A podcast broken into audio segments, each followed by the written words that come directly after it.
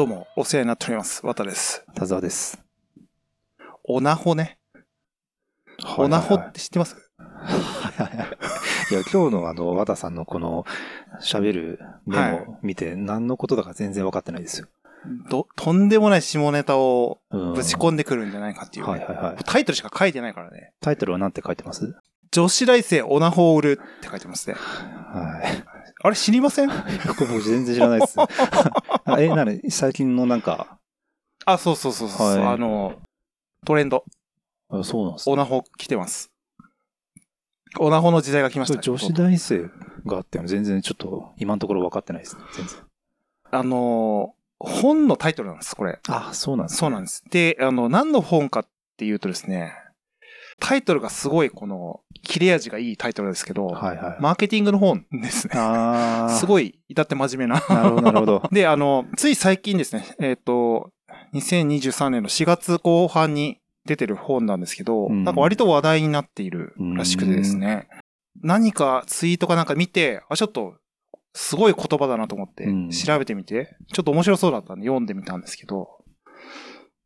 面白かったです、結構。これいろんな、あの、僕らの業界の人とかも、読まれてる人多いらしくて、で、言葉だけ聞くとね、ちょっと R18 のうん。卑猥な感じかなって思っちゃうんですけど、いやいや、これすごい、マーケティングだけじゃなくて、なんかこうビジネスやる上で、はいはい。すごいなんかこう基礎体力がこうつきそうな、うん。いわゆるこうすごいベーシックな情報が載ってるビジネス教養書なんですよ。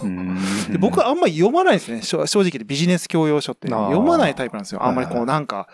3倍売れる。とか、うん。で、あんまりなんかちょっと読んでもしっくりこないタイプだったんですけど、この方はね、面白くて、で、あのまあ、何が面白いかってもう、ここ、切り口なの、もうすべてこれなんですけど、この本自体のマーケティングもね、うまいなと思うんですけど、女子大生がオナホ売ってるっていう話で、著者の方が、あの、神山理子さんっていうですね、今、25歳ぐらいの方なのかな？もう大学は卒業されてて、なんか明治大学行かれててね、大学時代に、まあ、とあるその音楽サイトみたいな運営されてて、それがなんか結構、あの、売り、あの、バズってですね、結構そこでこう、事業を一つ成功した後に、オナホ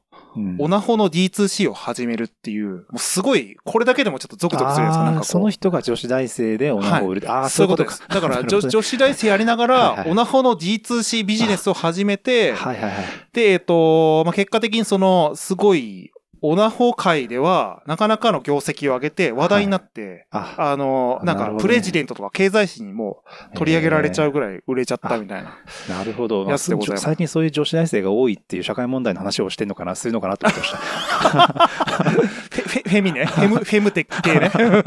確かにその、女性のね、その、確かに女性問題っぽくも見えますけどね。でもこれ真逆で、逆にその、まあでもこの、神山さん自体が、もともとがそのアダルトビジネスに興味があった方とかでは全くないんですよ。うんもうそれこそ逆に言ったら苦手。もう下ネタをちょっと聞いただけでも、おえってなっちゃうよ。うんおえつしちゃうみたいな感じの子が、まあそのなんかオナホ領域、オナホの、その、まあ、マーケットですよね。うんに、あすごいこう、チャンスがあるって言って、であえて切り込んで成功するっていうお話なんですけど、うんで、これでもね、あのー本読んでいただくとわかるんですけど、やってることは非常にシンプルなことをもうやってまして、もういわゆるマーケティング的なセオリーうんをもう徹底してるわけですよ。で、えっ、と、ただ、あの、僕が思うのは、こういう、いわゆるメソッドみたいな話って、意外とちゃんとやってないんですよね、みんな。うんやってるようで、あの、ちゃんとやってないことが多くて、で、あの、この方の、僕が個人的にすごいなって思ったのは、まあ、あの、コンセプトが大事だっていう風にすごい本の中で力説されてるんですよ。要はよくありがちなのは、まあ、オナホをね、ちょっとご存知ない方もいるんで、あの、軽くですね、オナホって何なのかみたいな、どういう、そういうプロダクトなのかはいみたいなとこも、ちょっとね、さらっとお伝えしますけど、まあ、男性のね、そう G 行為用の、あの、アイテムなわけですよ。その、うん G 行為の時に使う、そういうホールですよね。うんオナホールですよ。えーオナニーホール？いや、すごい言うんですね。であの、正しいやつちゃんと はいはいはい。でそういうツールがあって、だいわゆるこうアダルトグッズなんで、結構ね、あの、あ、それこそ有名なテンガーとかね。はいはい。テンガーはもう結構革命を起こしたじゃないですか。まあ、あそこもう医療の方、医療の方までちゃんとやってますもんね。なんかまあ、ね。ヘルステックみたいなね感じですもんね。うんで、割と、なんて言うんだろう。その、精子のデータとか集めたりとか、うんデータバンクして、そういうビッグデータを、なんかそういう、あれです、不妊治療とかうんに提供したりとか、いろいろやってますけど、やっぱり、あの、アダルト業界での巨人っていうのは天下になるわけですけど、あ天下っつうのは、まあ、何がすごいかっつうと、まあ、オナホなんて昔からあったわけですようん。言っちゃうと、そんな、あのね、アダルトグッズは、そのバイブレーターとかと同じレベルで昔からあるものなんですけど、天下がすごかったのは、使い捨てなんですよね。あ、そうなんです。そうなんです。あれを、だから要はその、き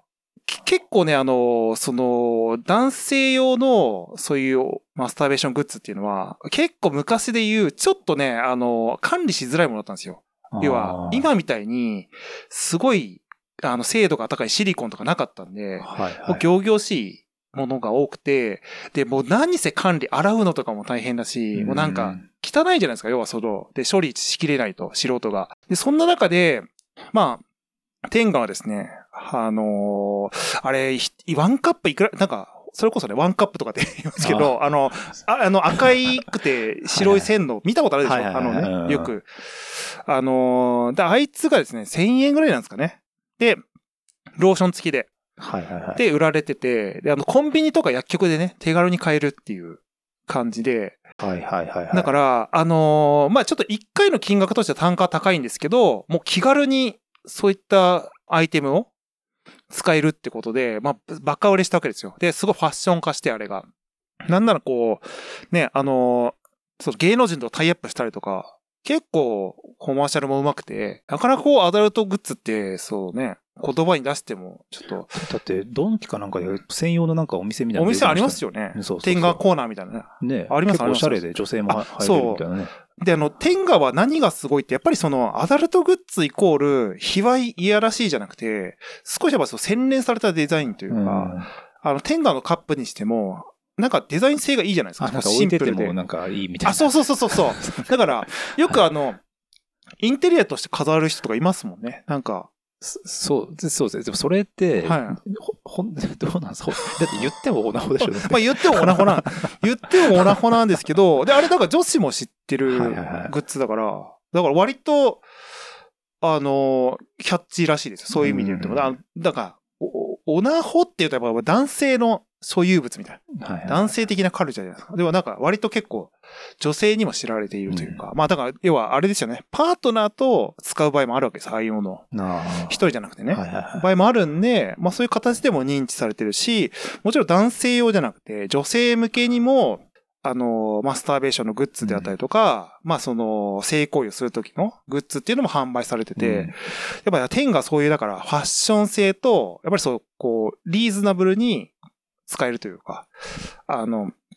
そういうだからコンビニエンスな感覚っていうのがバカ売れしてう、ん。それで、まああの、バカ流行ったわけなんですけど、で、ただ、あの、一般的にその、オナホのクリエイティブというか、そのね、プロダクトとしては、あの、珍しいわけ天下みたいな、そう、シンプルで、うんなんか、そう、男性、女性、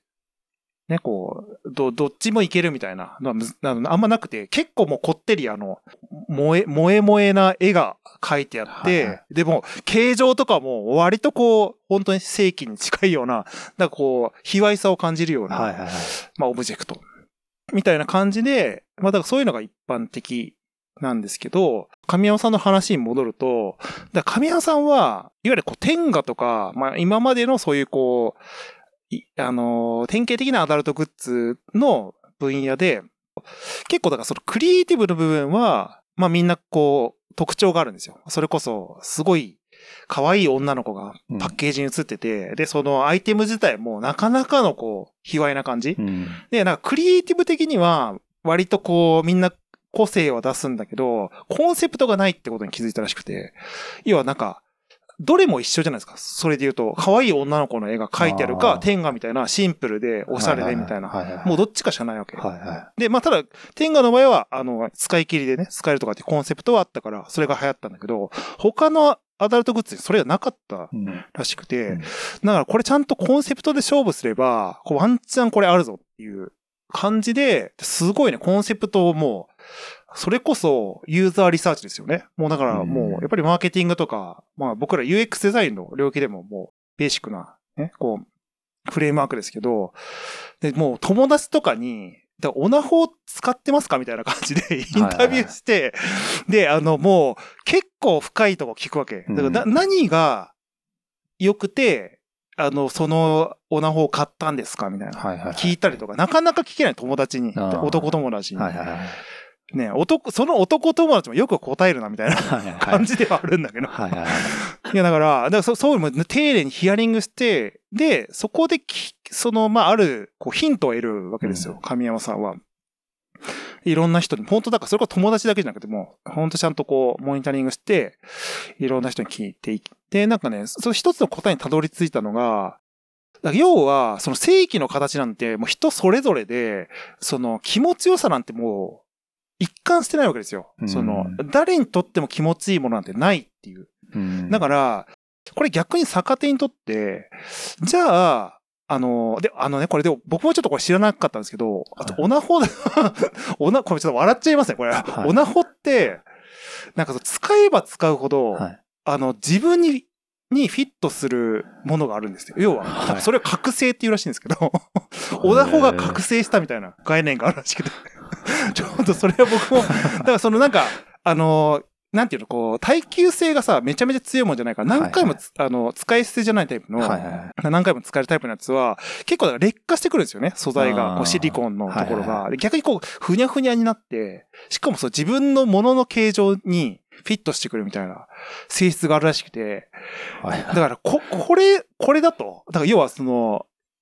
もうジャストフィットするプロダクトはその場では提供できないけど、だこう、オナホを育成できるみたいな観点。はいい。や、そう、自分使えば使うほど、より気持ちよくなっていくみたいな、そういう体験と、そういうこう、コンセプトはいはいはい。があることで、これブレイクスルーになるんじゃないかっていうふうに考えたのが、その育成型オナホっていう、もうね、すごいこと考えると思いません、もう。まあ、まあ、その、この話の流れとしては、それでうまくいってるってことですよね。あそうなんですよで今僕が聞いてる限り、そんなことが実現できるのかなって思ってますけどね。いやいや、その実現性みたいなね。なんか、あの、特定の素材を使うと、はいはいやっぱりその、逆にその経年劣化で、素材がこう、あの、伸縮したりとか、少しちょっと、あの、逆にこう、たわんできたりとかして、エイジング？エイジング、エイジング。だから、あの、あれ、あれと一緒。えあの、エ AirPods とかさ、いあの、あるじゃん。はいあの、ヘッドホンとかでもエイジング。あと、革製品とかね。革製品、そうそう。革製品の、それそれそれそれ。はいはいはい。だまさにその原理を応用して、で、なおかつ、まあ、それにこう、最適、より最適化するような、その、素材を使ったりとかして、はいはいで、えっ、と、その個個人に最適化されていくみたいな、ただ、その、あれですよ。大事なのは、そのプロダクトの品質よりも、それをキャッチフレーズとかなんか、いわゆるこう、プロダクトの特徴として、コンセプトとして打ち出したのは、うん本当初めてだったはいはいはいわけですよ。そんなこと考えられないじゃん、普通で育成型なんて。まあね。まあしかも、そのなんか、ユーザーリサーチをね、こう重ねていくと、で、やっぱりちょっとその、男性的な感覚、だからその、女性、なんかね、その、オナホといえど、その、やっぱり、擬人的にこう女性をやっぱり連想して、うん自分に対して従順であるみたいな感覚を、はいはいはい。てかまあね、その従順な女性に対しての性的欲求を感じる人がリサーチによって多かったんですって。なんか、から意外にそういうこう、マゾヒスティックな感じよりも、そういうこう、アダルトツール使う人は割とこあう、ーうん、だからその、なんていうんですか、これちょっとね、へ変な表現になっちゃうんですけど、いわゆるこう、ちょ調教できるような感覚みたいなところが、性的、その、なんていうの、興奮を刺激することもできるから、で、まさにじゃあこれをこう、デザインうん、パッケージのデザインとかにも、うん。まあ、当て込んで、で、その、じ自分で調教できるみたいな、そういうこう、プロダクトを作ったわけですね。で、育成型みたいな。いや、これなかなか画期的な打ち出し方だったらしくて、もうすぐに、あの、売り切れちゃったらしくて、発売して、で、うん。これ D2C なんで、個人ですかね。個人商店として Amazon に出店して、でもそのなんかランキングの中でももう上位に常に食い込んで、でも受注生産に切り替えて、ね、あの、追いつかないぐらい売れてへる、ー。売れちゃったんで、っていう感じで、そう、バカ売れしたっていうね、お話を、まあ、この本でご紹介されているんですけども、なんかね、こう、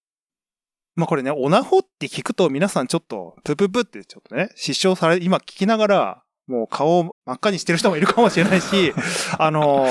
プオナホかみたいな、って思ってるかもしれないですけど、これなかなかね、こんなコンセプト考えられないんですよ。こう普通のプロダクトメイキングに関わる人、関わってる人とか、商品開発とか、うんそれこそ事業開発に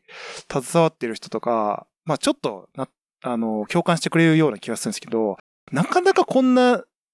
コンセプトメイキングできないと思いません、うんなんかこう、しかも一人ですからね。一人でリサーチして、でいかにこう、プロダクトを作る上で、コンセプトっていうものが、あの、大事っていうのを、まあ、すごいこう、伝えてる本になってまして。確かにね、はい女性っぽいなって思いましたね。なんかその発想ってう、ん。女性っぽいなって思思いました。なんか要はオナホをはいはいそういうふうな、その位置づけにこうやって、こう、しっかりしたもの、新しい概念を作っていくって、なんか、わかんないけど、男ではなんかあんまりならない気がする。できないかもしれなんかないですね。そこまで、そういいうふうには別に、なんかそれをそういうものとして別に なんかうん。捉えてないから、なんか、洗練させていこうなんてそんな思わない気がするな。そうなんですよ。だからこの子のすごいところは、だからこのいわゆる、まあ人間の三大欲求なんてそん、うんまあ言うてもさ、欲求が深いものって、まあ当然その商品の、あの金額帯とかって、やっぱり一般の商品で上がるんですよ。うんあの、なんていうの、価格帯とかも。だから、ある程度こう、もうすでにそういう根本的な生理的欲求って、うんあの、提供してあげればある程度満たせる部分もあるんですよ。で、男性的な考え方でおっしゃられる通りで、まあ、言っても、その、一時的なものだし、うんなんかこう、あの、ね、その、そこにこう、すごい深いインサイトでない気がするんだけど、この子はね、そのインサイトをすごいもう徹底的に掘り下げたっていう。なんか、アダルトグッズとかそっち系のそのものってなんか、女性の方が真面目に向き合ってますよね。向き合ってると思いますね。ねで、確かあの、天下の開発の人とか広報の人も、うん確か女性が結構、そうですね。多いんですけど結構表に出て喋ったりしてある人もそうそう、あの、有名名ですよね、広報の方とかね。で、なんか、あの、要は、例えば天下のプロダクトに関しても、彼氏が、その、すごい、ロロリロリなイラストの、おオナホールを部屋に置いてたらやっぱり嫌、嫌じゃないですか。やっぱりそれはなんかこう嫌だっていうのは男性でもわかるですか。それやっぱりこうインテリアとしてもおかしくないファッション性と、あとはなんか、かもうちょっとその、マスターベーションっていうのが、いわゆるこう、性的なものというよりも、もうちょっとこうう、なんていうの？生活に根付いた、やっぱ暮らしに根付いてるものみたいな価値観に変えていくみたいな。やっぱだからそれって男性じゃできないうん発想で、うんなんかそうならないじゃないですか、やっぱり。まあ、その辺はね、やっぱりこう、すごい市場調査と、まあそういうエスノグラフィー的な、もうちゃんとこうリサーチして、やるっていうのは、やっぱりこう、そこは確かに女性ならではみたいなうんね、感覚はあるのかなっていうところと、あとやっぱそういうとこを、やっぱあこうアイディエーションできるって僕はやっぱすごいう羨ましくなっちゃうんですよ。アイデエーションアイディエーション。ちょっと、なんですか、それ。いや、だからその、そあの、アイディアを創発するみたいなことですね。あはいはい。アイデエーション。アイディエーション。はい。ちょっとあの、これ今年僕目指してますからね、あの、綿語録目指してるんで、どんどん言ってきますけど、だから、そういうのってね、こう、あの、は働いてるとわかる、まあうん。普通に例えば事業会社とかで働いてるとわかるんですけど、なかなかできないでしょ。こんな、要は、いやいや、そんなことよりも、もうちょっとその、なんで、ターゲットのこと考えてう、んなんかその、広くさ、ちゃんとこう、広い層に刺さるさ、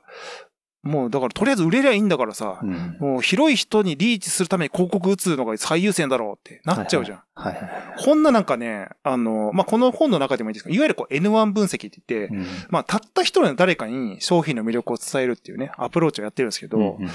なかなかできないんですよ、N1 って。あの、企業としてはリスクになっちゃうんで、そのうん、たった一人の人に、その、ね、何かを届けるって。はいはいはい僕ね、これ昔ね、多田さんの言葉でいい言葉多いですけど、はい何かプロダクトを作るときは誰かにラブレターを届けるようにプロダクトを作りなさいっていうね、すごい、はいはいた多田さんから言われてすごい刺さってる。いや、それね、多分元ネタはね、そんなこと言ったかな。いや、なんか、家入和馬さんが言ってて、なんかその、大切な人に手紙を書くつもりであプロダクトを作ろうみたいうんうなん言ってたかもしれないです。うんいや、でもね、なんかすごい刺さったんですよ。だからそういう、なんかさ、あの、要は顔のないペルソナって、ね、いう言葉がよくこの業界ではあるんですけど、なんかこう、得体の知れない、なんかこう、く空想のなんかはいはいは、いすごい、キキメラ的なやつをす作っちゃうわけですよ。作り上げちゃうとか、自分たちに都合いい。うん。あの、なんかね、ゴムに、なんかね、この前、なんか、すあの、協力会社の人がいて、なんかそういうの、ゴム人形っていう言うらしくて、知ってます？ゴゴム人形って言って、か、だからそういう、ゴムつながりね。オナホで。もう完全これもね、顔芸はね、伝わんないんだよ。いや、なんか今日調子良さそうですね、みたいな顔して。いや、だからそういう、あの、自分たちにとって都合のいいユーザー像を作り上げちゃうこと、なんかゴム人形っていうらしいんですけど、だからやよ、よくやりがちなんですよ。本当だから、うまあこういうユーザーがいて、このユーザーはきっと使ってくれるよみたいな、ね。勝手に描いちゃってるんだけど、うんいや、結構そんなことなくて、だからよりこう、例えばこう、誰か、例えば身近な人とかで、うんその、この人の課題を解決してあげたいなっていう、その人自身を掘り下げた方が、実はすごく深いいや、インサイトがね。そうそうそう。あるっていうそうなんですよね。うんだから本当に、だから、それこそ、あの、まあ、イエリさんつながりだと、ベースなんかはね、うんベースの、あの、創業者のね、鶴岡さんなんかは、おお母さんのために作ったのがベースですからね。あ、そうなんだ。そうそうそう。お母さんがなんか、あの、じ自営で、あの、服をこう、売ったりとかしてて、あの、そういう人でも、あの、ネットですぐ簡単にお店を出せるようにっていうストーリーで作ったのがベース。あ、すごいいい話ですね。そうそうめちゃめちゃ泣けるいい話ですよ。でも本当に最終的にいいサービスって、やっぱ、きっかけってそういうもんだと思うんですよね。いや、僕もね、そう思うんですよ。ううんん。で、やっぱりそこにさ、ちゃんとストーリー性が生まれるからこそ、こう人に共感してもらえるというかさ。なんかうん話は、まあちょっと違いますけど、ただ歌だって、よくこれはあの、つんくが言ってて、やっぱりそのいい歌詞っていうのは一枚の写真から読み取れる情報で書く詩がいいって言うんですようんね。シングルベッドなんかは一枚の写真から書いたんですって。だうん。からそれだけ、その写真から読み取れることで書くとめちゃめちゃ話、歌詞が具体的になっていくんですよね。ああ、はいはいはいそういうことをしないで書くと、あの、夢を、もう幅、あの、翼を広げてとか。翼を広げて、そういう感じになっちゃうんですまあ手を取り合って、あの未来の扉を開けて、みたいなね。になっちゃうんで。なっちゃうね。なっちゃいますね。そうそうそうそう。だから要は、その、そうだよね。世界観をえ描けてるかどうかってすごい重要ってことだよね。なんか要はそれ見えてないくて、その、まあ見えてなくてね、その作れる人もいるのかもしれないけど、でもやっぱりそこのこう解像度が高いって、うん結構、すごいよりリアルじゃないですか、そのプロダクト自体も。うんメッセージもリアルになるし、多分使い方とかもリアルなんですよ。うんだからやっぱね、こういうね、プロセスというかね、なかなかだからね、これがね、僕もやっぱりそういうこう、仕事、まあ、お互い、ただ、うんたださんと僕ね、そうなんですけど、なかなかこう、そこまで深くね、こう掘り下げられないことも多いんで、うん。すごいだからちょっとね、羨ましいなって思っちゃってね、このね、この方が。でもなんかどうですかねやっぱりその、コンセプトって大事だよって、やっぱりまあみんなうん。分かってる部分もあるし、作りたいみたいなのもあると思うんだけど、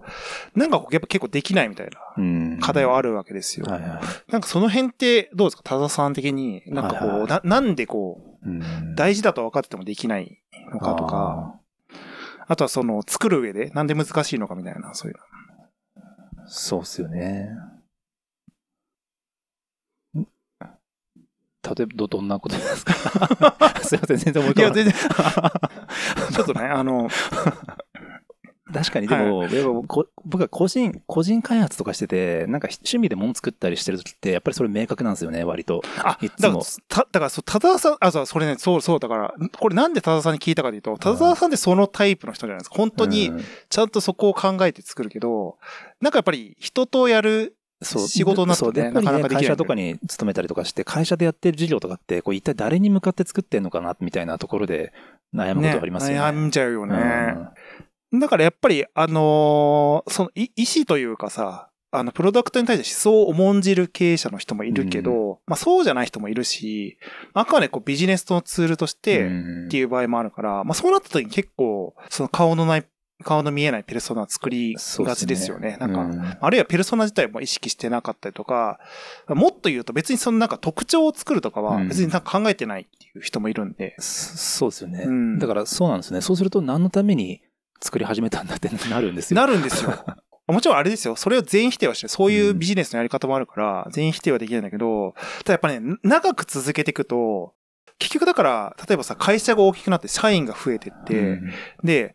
社長、このプロダクトって結局、特徴って何なんですか？誰の課題を解決してるそうですよね。プロダクトなんですかっていうのは絶対こう声が上がるわけです。だからやっぱり、その事業を起こすときに、なんか、何でもいいからとりあえず成功するための事業を探して、作り始めるとそうなりがちだと思うんですよ。まあ、そうですよね。こう、うんまあ変な話、ブルーオーシャン狙っちゃって、そうそうそうそうとりあえず一発うん奮起してね、ちょっと会社作ったとかね。そうそうそうのパターンもあるしね。そうなると、いずれやっぱりそこで、ね、なんか、うーん、こう、だから、真のところの思想がないと、あの、突破できないとこが絶対出てくるんで、うんうん、ある程度までいったら。うんだから僕はやっぱりいつもこうなんか、最初のきっかけとか狙いって狭ければ狭いほどいいと思ってるんで、で、そうですよね。そう。で、狭くすると、なんか別にめちゃめちゃ一見小さいものに見えるし、なんか誰でも作れそうに見えたりもするかもしれないけど、なんか結局それってこう、作り切った人によってかうん。別のものに変わるんで、うんうんうん。なんかね、なんかよくあるような、別に何でもいいんですけど、なんか、なんかノノートアプリでもいいから、そういうのを作ろうと思っても、多分僕が作り切ったら、また僕っぽいものができるし、うんっていうのは自分で最初から分かってるから、そこをなんか信じてやっちゃいますけどね、僕は。うんそれはやっぱりプロダクト作りとかやってる人が見える勘どころな気はしてて、まあビジネス領域の人には多分そういう感覚でもの作れないと思うんですよね。なんかやっぱりだからこれ結構、あの、これ日本は特に、その、まあ、90年代以降ね、まあ、空白のなんちゃらみたいな感じで、こう、停滞してるのをこう、ずっともう経験してきちゃってるんで、うん。け高度経済成長期じゃないですけど、その辺をこう作り上げたみたいな体験が希薄な状態になってるわけですよ。うん。まあ、要はその成功体験をもう積んでないっていうのと、はいはい。その何が成功なのかもわかんないみたいな状況で、なおかつ、その中で生み出されちゃったのが、まあその、あのーすごい低単価で商品を出して安く売って大量に裁くみたいな考え方ですよね。だから、それが結構ね根付いちゃってて、まあいわゆるこうプロダクトアウトの考え方というか、うん消費者のニーズっていうよりも自分たちが売りたいっていう絶対的な感覚。うんはいはいまあこれが正しいから。で、マーケットにはまれば絶対売れるからみたいなやつですね。だから結構そこがもう刷り込まれてて、あんまり逆に言うとこう、ちゃんとサービスデザインとか、マーケットインの考え方がうんできないみたいなところは、まさにあるんだろうなと思ってて。で、うんなんかだから、要はさ、その、プロダクトアウトでも結果を出せる企業は出せるんで、やっぱりそれをこう、良しとしてきちゃったとこはあるのかもしれないね。だからもう神話みたいになっちゃってて、はいはいはい。なんかだからこういうこう、さ、いわゆるこうユーザーのこと考えて作ったところでどういう成功を得られるんですかみたいな感覚がやっぱあって、言わないけど、いや、ある、なんかそういう雰囲気を感じるんですよ。うんうん。で、やっぱそこがこう、いわゆるコンセプチュアルに作れない雰囲気になっちゃってるんだろうなっていうのはね、思いますよ。うん。ね。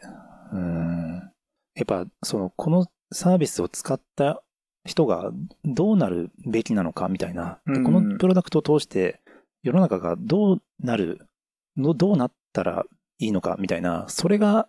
あれば、うん。なんかやっていく上でこう、ちょっとこううまくいかなかったりしても、やり続けられると思うんあですけど、僕もでもそう、そうなんだそれないと常にその、あ、これ違った、あれ違ったって言って、なんかぼやぼやしたまま何かやって、そうそうそうそうそう。な何もならないまま、なんか、でもそれほんとそうで、例えばこれで仮にですよ、まあ、効果不効果、売り上げが上がっちゃったりとかしたら、うん。何も掴んでない状態で成功体験だけ積んじゃうわけですよ。で、しかもそれが顧客のバリューかどうかわかんない。うんすごい、あのー蓋然性がない。たまたま当たっただけかもしれないし、トレンドがたまたまハマっただけ。とか、あのー別に自社の商品がユーザーに刺さったんじゃなくて、その世の中のトレンドとしてちょうどタイミングがハマっちゃってみたいな。うん例えばコロナの時とかそうだったじゃないですか。はいはいはいあの、すごい対外的な理由で、あのー流行ったサービスってあると思うんですよね。うんあの、じ自分たちの特徴というよりも、もちろんだから Zoom とかすごいよ。あの、ああいうね、インフラがもともとあるってすごいけど、ただあれってもうすごい環境によって、こうブレイクしたみたいなとこがあって、そそこがハマっちゃうと、結構プロダクトの思想がないまま、売り上げだけは立っちゃうから、だからすごいそのストーリーでいっちゃうよねっていうう。んで、なんか、本当何をやってるのかわかんないけど、売り上げだけは立ってるから。そうですよね。でもなんかそういうところを見つけて、こう、成功させられるタイプの人って、僕はもう、ま、全く真逆なんで、まあすごいとは思うんですけどね。僕は本当にこう自分の中で思想があって、い一晩中それについて語れるっていうものじゃないと、うん全く手が動かないから、うん。いや、そうですよね。そういうなんか、ね、なんかね、まああと、だからその道筋がないと結局、そのさ、例えば売り上げが上がればいいっていうだけの、本当 KGI だけの目的だったら、別に何でもできるんじゃないですか。言っちゃうと。だだって、ね、広告費それだけかければいいだけかもしれんし、それこそなんか、あのね、さっきの三大欲求の話じゃないけどさ、人々の欲求をかき立てるような、なんかやれば、ね、いけちゃうかもしれないし、確かに確かに。でもそこで、だから、ウォタさんはでもそういうところであんまりできないタイプっていうことですよね。ああ、そう、僕はそうなんですよ。僕もそうで、やっぱそこに情熱傾けられられないんでしょうね。なんかもしかしたら、うんその、やろうと思ったらね、その、わかんないけど、そもそもやれないんでしょうね、その気持ち的に。まあ、だから、その、も目的化できない、目的化というか、まあでもどうなんだろう、ミッションとして与えられたらやるしかないって感じになるんだろうけど、ねただなんか、こうは、納得してない状態でやってるから、そうそうね。要はなんかだい、だいぶ迷いながらやるでしょ。うね。しかも、わざわざなんかデザインとか作るときって、それがわかんないと作れないと思うんでいや、すよね、多分ね。本当作れないんですよ。で、ね。結局だからね、このブレみたいな感覚、うん。要はその、何を解決したいかとか、デザインってやっぱ課題解決が一番ね、大名目だと思うんで、だから結構迷うんですよ。迷う、迷ってきちゃう、デザインが。うんで、これで結構、デザイナーの素養の問題じゃなくて、やっぱプロダクトとしてデザインしやすいもの、しづらいものってやっぱ結構あって、うんだからその本当にこう、例えば売り上げだけ上げるとか、あの、クリック率上げるとかってもうクリエイティブってもうそうなっちゃうんですよ。はいはいはい。でもその、それはあくまでその機能を満たすためだけのデザインでしかなくて、その先の体験っていうのは担保してないわけ。うんだから、べもちろんね、そういうこう集客のためのそのデザインがあってもいいんだけど、その先の体験がちゃんとこう描かれてないと、いわゆるやっぱそういう集客のためのデザインっていうのに振り切っちゃうんで、うん。まあ、そうするともう軸はもうそれだけになっちゃうんで、要はその、ユーザーの目を引くために目立たせるとか、うん。そういう風に振り切っちゃうわけですよね。結構、その辺は、インサイトベースであったりとか、あとはその、ポリシーですよね。プロダクトとしての世界観、どう作るかっていうところは、やっぱり最終的には、あの、顧客のエンゲージメントを上げることになるんで、あの、一時的にはね、集客目当てでやってもいいんだけど、やっぱこう、ちゃんと描けてるか描けてないかで、やっぱクリエイティブって全然違うものが出来上がってきちゃうから、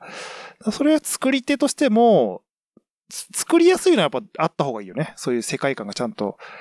そしたら共通言語でそれが話せる。うんそれなんかこれ違うじゃんって言えるんだけど、その状態がない状態で物を作り始めると、いや、これじゃ本当売り上げ上がんないよとか、やっぱり主語がもう本当にそういううんなんですかね、あの、成果主義は大大切ではあるんだけど、主語がそこになっちゃうと、でよりこう目的を見失ってって、うんこうどんどんこう迷子になっていくみたいなとこはあるんで、いや、これだけ本当よく見る光景ですね。もう本当、今話してても、うんもう自分のことを今、うんまさに話してるなっていう感じでね。そうですね。だからまあそれがこうね、大企業とかで働くってことと、こう、少人数のベンチャーで働くってことの違いとか、まあ、その醍醐味違いでしだったりょうね。しますよねいや確かに確かに。だからまあ、よりこう少数生で、しかも、まあ、すあの、ある程度プロダクトを作りたいっていう創業社長って、ある程度ポリシーがある人はやっぱ多いじゃないですか。だそういう人のもとで働くと、まあ結構ね、うん。その、なんだろう、こう、ちゃんとこう、ポリシーを持った上で、こういろいろデザインもしていくでしょうし、そのエンジニアリングの方もね、していくと思うんで、こう結構そういうね、あの、よくわかんない中で売上だけ上げるためにとかっていうリスクはうん減るかもしれないですよね、確かにね。うんうん。まあ、ただ、なんだろうね、こう結構こういうの、本当は、あの、僕もその一人ですけど、本当はこういうふうにちゃんとこう、顧客に向き合って、いいオナホ作るんだ、みたいな。はい僕もなんかかん、こう、考えたいんだけど、なかなかこう、いいオナホを作らせてくんないっていうね。こう、空気に、まあ、押し込まれて、なんかこう、なんていうの、こう、いろいろだからそういうふうにこう、あの、マイクロマネジメントをね、すごいされてたりもするんで。あいいオナホ作りたかったんですよ。いいオナホね、作りたいです。自分でも使えるような。いや、でもなんかこう、すごいちょっと羨ましくなっちゃうんですよ、こういう話は。なんかこう、そういうの向き合って。完璧にそのプロセスを自分の思い通りにやるって、なかなかできないことなんで、ちょっとこの本読んで、羨ましくなっちゃったね、いはい。それ、え、変えて、え、買ったんですか？ん？そのプロダクトは？このプロダクトはね、買ってない。ごめんなさい。あこれプ、プロダクトちょっと買おうかな、じゃあ。その感想含めて。感想を含めめましょうか。ちょっとじゃあ、買いますか、これ。なんかのあ載ってましたからね、本の中に、その、ね、プロダクトの、ね、商品名と写真も載でったんで。もちょっと、そういうね、なんか、グッズの、なんかレビューはちょっとなんか、ふさわしいのかどうかちょっと怪しいところですね。だってそれは、いいレビューしようと思ったら生々しく伝えないといけないから、ね。だいぶな、だからこの本当に、あれですよ、アダルトレビューチャンネルになるのかな。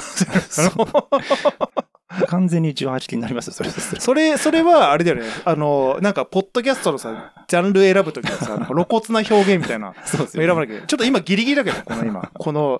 内容自体ギリギリですけど。まあビジネスのね、話ですからね。あ、ビジネネスの話、これ完全にこうビジネスの。いや、ちなみにこの、この本もね、あの、誤解しないでいただきたいんですけど、あの、これみんな読読んだ方がいいですよ。だからそれぐらい、あ、なんていうの、こう、あの、特に若い人とかは読むと、あとなんかね、結構、あの、会社でくすぶってて、こう、いいプロダクト作りができてない人とかは、読むと、はいはい、はい。なかなかこうあ、すごい、今アマゾンで見ましたけど、評価やばいですね。評価やばいでしょ？す、すごいんですよ、これ。133件の評価で4.9ですよ。そう、ほぼ、高評価。あと本の表紙がいいですね、なんかね。本の表紙が、こう、またなんかね、このちょっと、なんかこの、マーケティングうまいですよね、こういうなんか。観音小説のなんか表紙みたいな感じあです。僕だから最初そうだと思って、はいはいはいあの、なんか、あ、なんかそういう、なんか、え、エロ、エロ本なのかなって最初思っちゃったんですけど、いや、そんなことはなくてですね、すごい、ちゃんとしてる本ですよ、本当に。えーなんか、あの、セオリーが書かれてますね。なんか、マーケティングって、結構、だからデジタルマーケティングとか、なんか、広告の話とか一辺倒になっちゃったりするんですけど、う結構ちゃんとこう、どっちかというと UX デザインっぽいという。話をしてますね。これはだから、あのーね、マーケターの1年生の方とか、あとこれから副業でね、なんかそういうコンサルとかやるとかっていう人にはね、えー、もともと下ネタが苦手で、そういうワードを聞くと吐き気がするみたいなタイプだったあそうそうそうそうそう。人なんですね。だから、その生理的に受け付けない中でも、チャンスがあるとそうなんですね。いうふうに思って、一念発起してっていうね。はいはいはい。だからなかなかその語り口とかも面白いですね。まあ、この方自体が面白い人なんでしょうね。なんか、あの、ちょっとだからね、田沢さんっぽい匂いを感じる人で、だから面白い人と出会いたいから、マグロ、マグロ漁あるじゃないですか。あの、はいはいはい。いあのは犯罪者が無償上がりの人が行くみたいな イメージのなんかそのなんかそういうマグロの量ちょなんかその3か月ぐらいの量のバイトに行ったりとかあとひよこの仕分けをまあなぜかもうだって収入立ってるのにはいわざわざ地方にそういうバイトしに行って面白い人と出会いたいって言ってそうやってる方ですねだからなんかすごいアクティブで面白い人だなっていう感じでね。まあまあちょっとね、あのー本もぜひ見ていただきたいのと、あとそのオナホのね、リンクはちょっとね、その見つかる、見つけられるかちょっとわかんないけど、なんかちょっと。見つかったら。今探してますけど見つかんないですね。そう、オナホのリンクつ、そうなんだよね。ちょっと名前を書いてあったんで、ちょっとそれで、うん後で検索して見つかったら、ちょっとね、あの、共有しようと思うので、よかったら、あの、だ男子のね、リスナーの方は、お試しいただけたらなっていう感じ。ちょっとね、多田さんもね、あの、余裕があったら見てみます。育成してもらって、はい。っていう感じでね、ちょっと、いい話ができたんじゃないですかね。はい。じゃあ、今日はそんな感じで、皆さん、グッドナイト。おやすみなさい。